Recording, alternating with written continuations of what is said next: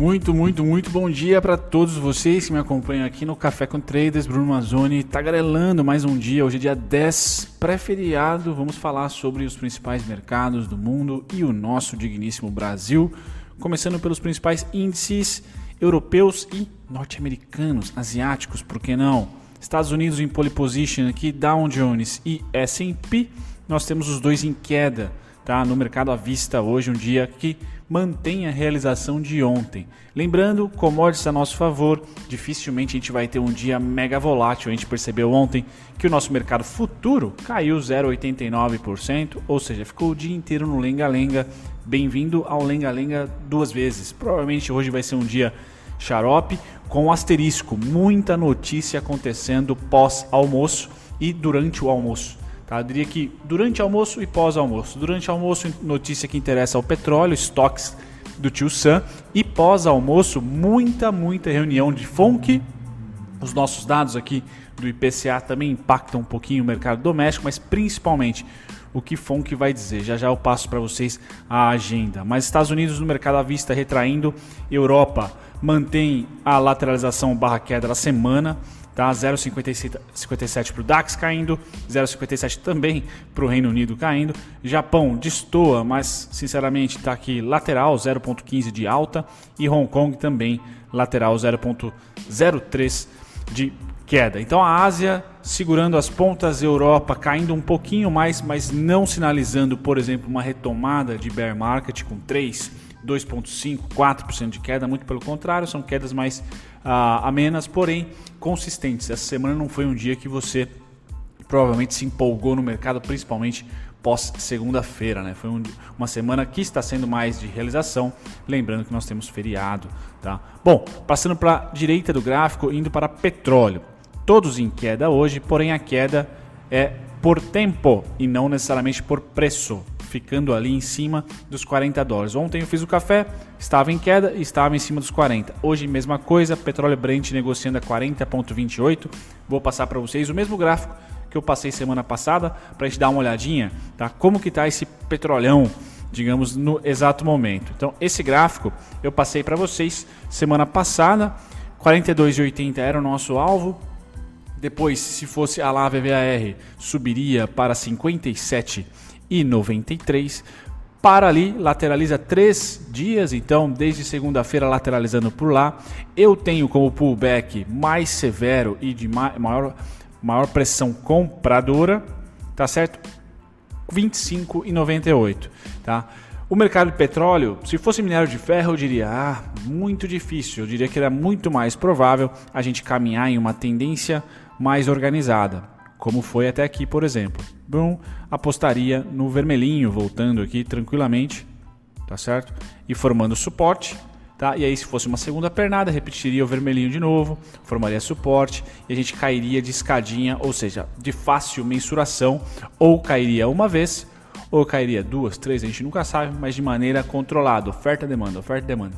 Como é petróleo, e depende ali de um arabique falando alguma coisa, de um russo falando outra, de um norte-americano falando alguma coisa por lá, ou de estoque sendo divulgado vindo acima ou abaixo, a gente pode esperar os dois extremos, na minha opinião, gráficos de preço, 57 e 26, de maneira assim, um a dois dias, overnight.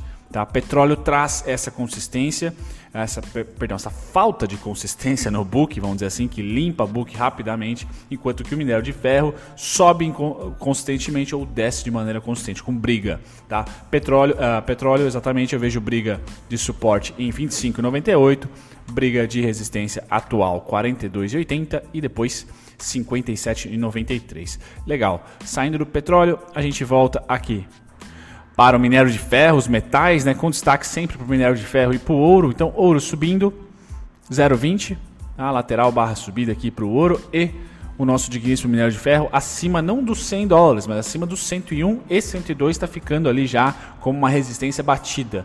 Minério de ferro, diferentemente do petróleo, não espero 5, 6, 10, 3, nem 2% de, de, de variação. Raramente ele faz, ele, ele faz ele performa dessa maneira num curto espaço de tempo. Então a gente tem aqui do, de café a café essa consistência do, do minério de ferro subindo.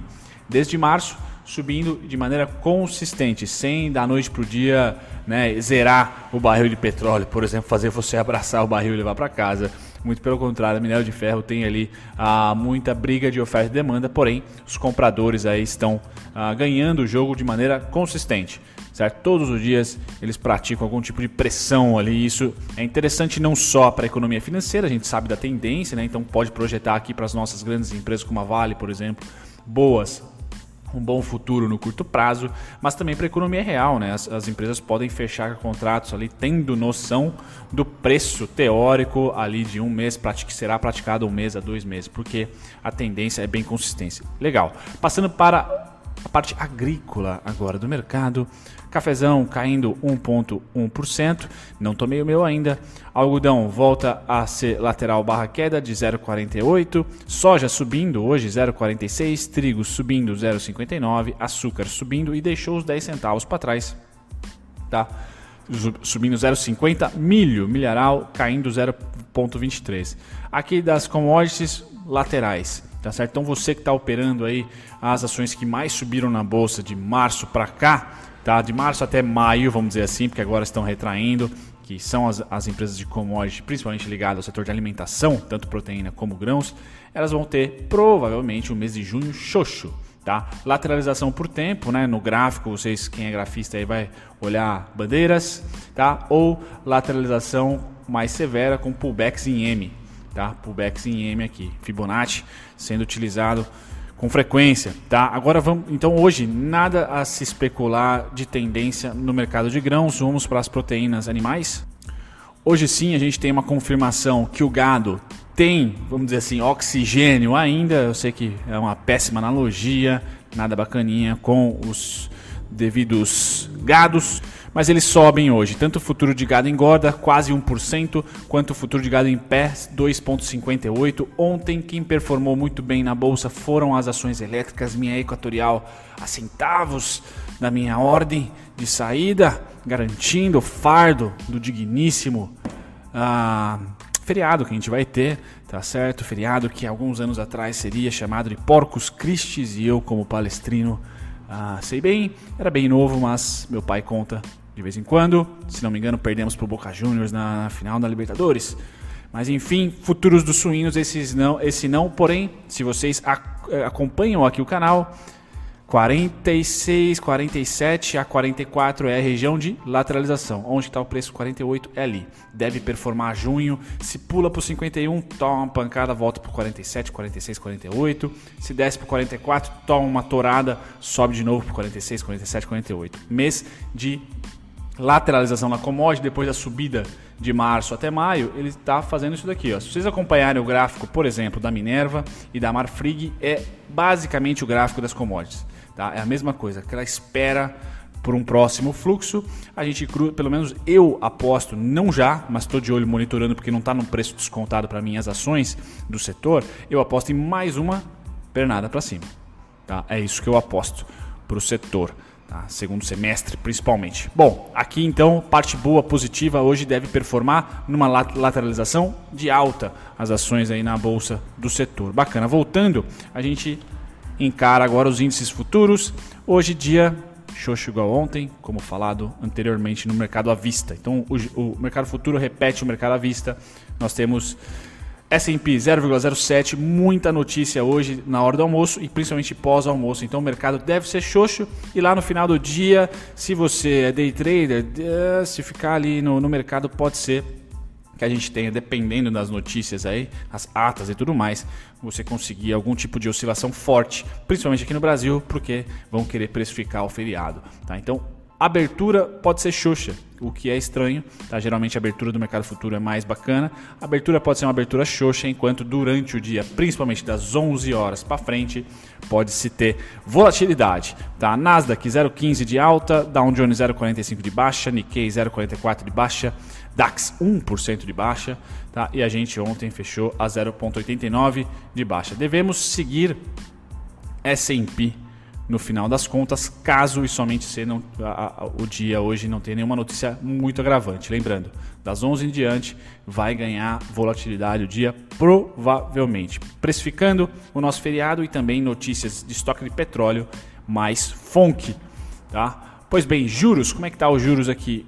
Sem tendência, continua, então não sei dizer para vocês qual que é a posição para instrumento de hedge que estão utilizando de juros no mercado aqui no nosso brasileiro, tá? O que eu posso dizer que o dólar voltou compra, tá? Se a gente tem dólar comprador, juros provavelmente vai ter uh, ou lateralização barra queda ou simplesmente queda. Tá? Então dólar volta a ser comprador, aquele, aquele cenário de bolsa subindo e dólar subindo me parece o mais correto para junho, pelo menos para essa semana aqui pré e pós feriado. Tá? Pois bem, índice futuro venda continua venda, então pé trocado aqui reforçado. Tá? Lembrando, o contrato fecha dia 15, semana que vem. Tá? Venda forte dos gringos, confirmando aquela barriga lá desde o mês passado, tá? Venda muito forte no curtíssimo prazo, enquanto a gente vai ter compra no médio, tá? Realização no médio. Aqui a gente vê o médio prazo e vocês podem enxergar, principalmente desde o dia 1 até o dia 5, que eu tenho aqui o fluxo gringo, foi compra retilínea. Isso é o legal. Começou a ficar interessante, tá? Para quem quer ver tendência ou pelo menos para separar o joio do trigo aí, tá? Porque IBOV realizando, o que é difícil. Acredito muito mais que o Ibov vá fazer isso daqui, ó. Mas não tem problema. Se Ibov no preço realizar por tempo e gringo continuar apagando aquele saldo extremamente negativo deles, que vem desde a reforma da Previdência, por exemplo, a gente tem a chance ali de segundo semestre enfrentar boa tendência, lógico, em determinados papéis tá certo? Sempre em determinados papéis. Então é importante, Brasil é o mercado mais líquido, é fácil para o gringo virar a mão, tá? Por enquanto, vendido no contrato que, que, que expira no dia 15, contrato futuro, comprado em dólar, sem direção nos juros e realizando o saldo negativo na nossa bolsa, pondo no bolso o dinheiro da venda que eles tiveram. Tá? Isso é importantíssimo. Quanto mais discrepância tiver do preço em relação ao fluxo gringo, tá melhor. Então começou aqui um primeiro, uma primeira possibilidade de preço caindo e gringos continuando comprando, continuando a comprar mesmo com a cotação caindo. Isso é legal, tá? Isso é legal de ver, sem dúvida. Hoje eu vou trazer o Bova 11 para vocês. Tá? Então aqui estão os meus pontos maravilhosos aqui de suporte tocados. Depois o segundo ponto de suporte também. Agora o mais próximo do preço, 80 e 81. E as resistências estão em 97,11 106,4, 113,76. O BOVA 11 também ajuda tá, a ter uma noção da oscilação do próprio índice, já que é o ETF. Tá, então eu vejo esses pontos dignos de oferta uh, de pressão compradora em amarelo e em azul e pressão vendedora em vermelho, tá? Para vocês terem uma noção das oscilações que eu aguardo. Ouro, para quem é chegado em ouro, então bem sobre vendido tá certo? Sobre, sobrevendido no caso aqui, né? Nossa, análise técnica me matando. Faz tempo que eu não uso indicador, mas acho que é sobrevendido aqui, né? Ou seja, pressão de compra é esperado, tá certo? Para o ouro e eu tenho ponto predileto aqui em 252,300. Esse 279, 750, deixa eu pôr para baixo. É a primeira resistência para vocês do ouro aí, basicamente ficaria com esse planejamento. Suporte resistência, resistência, região de lateralização. Venceu essa região, tocou de cima para baixo, ou 288 ou 279, será suporte para então alvo único em 3,19, 319. Tá? Calendário de hoje, como eu falei para vocês, muito importante pós almoço, na verdade durante almoço, dependendo do horário que você que você almoça. Antes, a gente só tem o nosso IPCA, então você que está de olho aí na digníssima inflação, não deve ter nenhuma surpresa, porque não há consumo, tá? 11 e 30, esse sim aperta para quem gosta de petróleo e ações do setor. Então esse aqui tem que dar uma olhadinha, que são os estoques do Tio Sam, tá? Movimenta preço sem dúvida nenhuma. E aí à tarde é uma pancada de coisas para a gente dar uma olhada. Então taxa do fundo do, do Fed, declaração coletiva, aqui ah, entra farpas políticas, a, a, os juros norte-americanos, a Selic deles lá, que está né, negativa já ou zerada, tá certo? É importante olhar esse cara porque, uma, temos eleições por lá, dois, é a principal economia, três, se taxa lá diminuir de juros é melhor para os emergentes, porque aí fica é, praticamente que empurra todos os investidores para a bolsa de valores mais ainda. Se lá nos Estados Unidos quase tudo se recuperou, ah, no mundo tem muita coisa a se recuperar. E é por isso, na minha opinião, que estamos tendo volatilidade compradora. Simplesmente porque os Estados Unidos já subiu, o Nasdaq já está na. O Trump tweetou sobre a Nasdaq, pra ter noção, né? Já virou plataforma política falar de performance de bolsa e não da economia. Ah, então, isso aqui é importantíssimo para a gente dar uma olhada. Tá? Passando para as principais oscilações do dia de ontem, dia 9, eu trago para vocês Oi, vou falar dela ou hoje ou amanhã.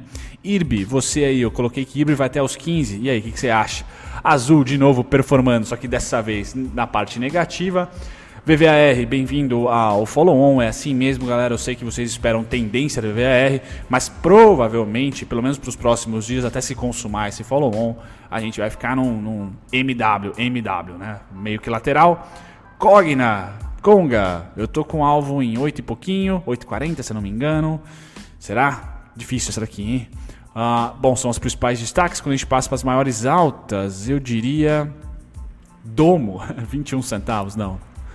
Ah, não teria nenhuma grande, nenhum grande destaque aqui. A não ser a própria Oi, né? 7 centavos para Oi é um destaque, vá.